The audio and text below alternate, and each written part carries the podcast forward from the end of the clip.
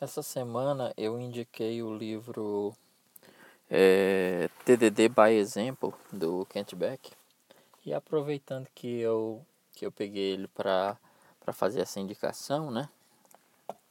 Eu resolvi é, dar uma lida nele novamente, né? É um livro curto, de leitura fácil. E aí quando a gente percebe como os clássicos eles são como mestres como sábios da montanha, tipo o, o, o mestre dos magos, tipo o senhor Miyagi, tipo o. Não é o nome daquele do Star Wars? É, o Yoda, e agora eu esqueci também do nome lá do, do mestre do dos Cavaleiros do Zodíaco. Mas enfim, vocês vão saber aí.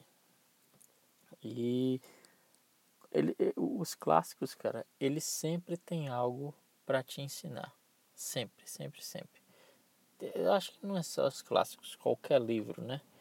Eu vou ser mais radical aqui, mais genérico. Mas enfim, vou me limitar aqui a falar dos clássicos, né? Mas eh, não, não dos clássicos, mas do que que o, esse livro me, me ensinou, me, me, me mostrou, né? Não sei se isso também está ligado a, a uma coisa que você está procurando naquele momento e por não estar por não estar procurando, né? Você está precisando daquilo, mas você não está procurando, você acaba esbarrando com aquilo como se fosse uma descoberta é, maravilhosa, genial e tudo mais. Né? Então é, ele usa uma técnica que é o que? Ele, ele vai definindo quais são os testes que ele vai fazer, né?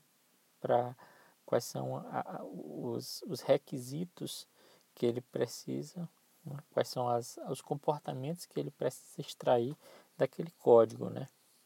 E à medida que ele vai fazendo isso e construindo os testes que especificam aquelas funcionalidades que vão ser construídas, ele vai identificando outras soluções, né?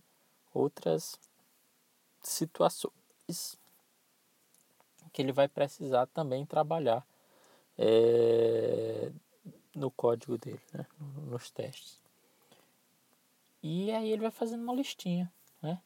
E aí o que acontece? Ó, eu estou trabalhando neste primeiro item aqui que para mim é o mais básico, o mais importante, o mais crítico. Então pronto. Se, se daqui a dois minutos eu, eu, durante o processo de elaboração desse aqui, eu identifico outras coisas que eu preciso fazer, eu não vou passar para essa outra coisa. Eu vou anotar na minha listinha lá embaixo, né?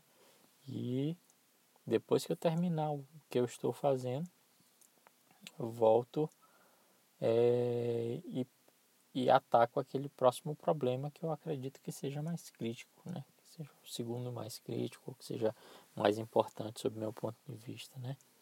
Isso tem um pouco a ver com, com GTD, né?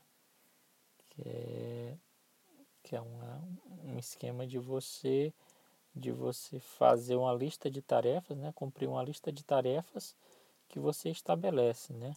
Se é algo muito simplório, você até se dá ao direito de é, escapar um pouquinho do que você está fazendo para resolver aquela tarefa. Realmente o cara lá, o cara que criou essa, essa o que sistematizou essa metodologia, o GTD, ele fala de ah, se é algo que você pode fazer tipo menos de um minuto por aí, essa medida temporal ela é bem, bem subjetiva, mas você pode fazer rápido o suficiente para não perder o, raciocínio do que você estava fazendo antes, faça. Se não, anote lá na listinha. E como isso tem me ajudado nos últimos três dias, cara? Como isso tem me ajudado a fazer o meu trabalho essa semana?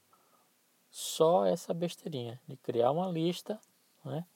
Focar num item dessa lista e à medida que eu vou identificando mais coisas, vou colocando no final da lista. Mas não deixo, não, mas não, não saio do que eu estou fazendo para resolver o que eu acabei de identificar. Né? Eu anoto justamente para não esquecer que eu tenho que fazer aquilo. E isso, cara, faz uma diferença gigante. Então fica aí, cara, os meus parabéns, né? A grande descoberta que eu fiz hoje. Os clássicos, eles sempre têm algo a te ensinar, ok? Um grande abraço, boa noite e até amanhã.